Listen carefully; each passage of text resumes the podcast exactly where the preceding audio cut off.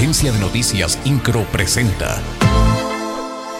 Resumen informativo. La titular de la Secretaría de Salud en el Estado, Martina Pérez Rendón, mencionó que se podría analizar pedir la cancelación de eventos masivos en Querétaro en caso de que se disparen los contagios del virus COVID-19 en la entidad debido a la quinta ola de la pandemia.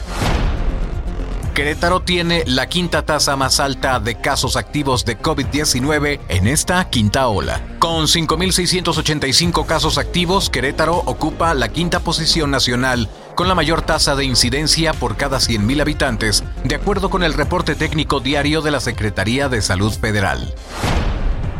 Ante el alza de casos de COVID-19 y las vacaciones de verano, la rectora de la Universidad Autónoma de Querétaro, Teresa García Gasca, pidió prudencia en la movilidad a fin de evitar una mayor propagación del virus.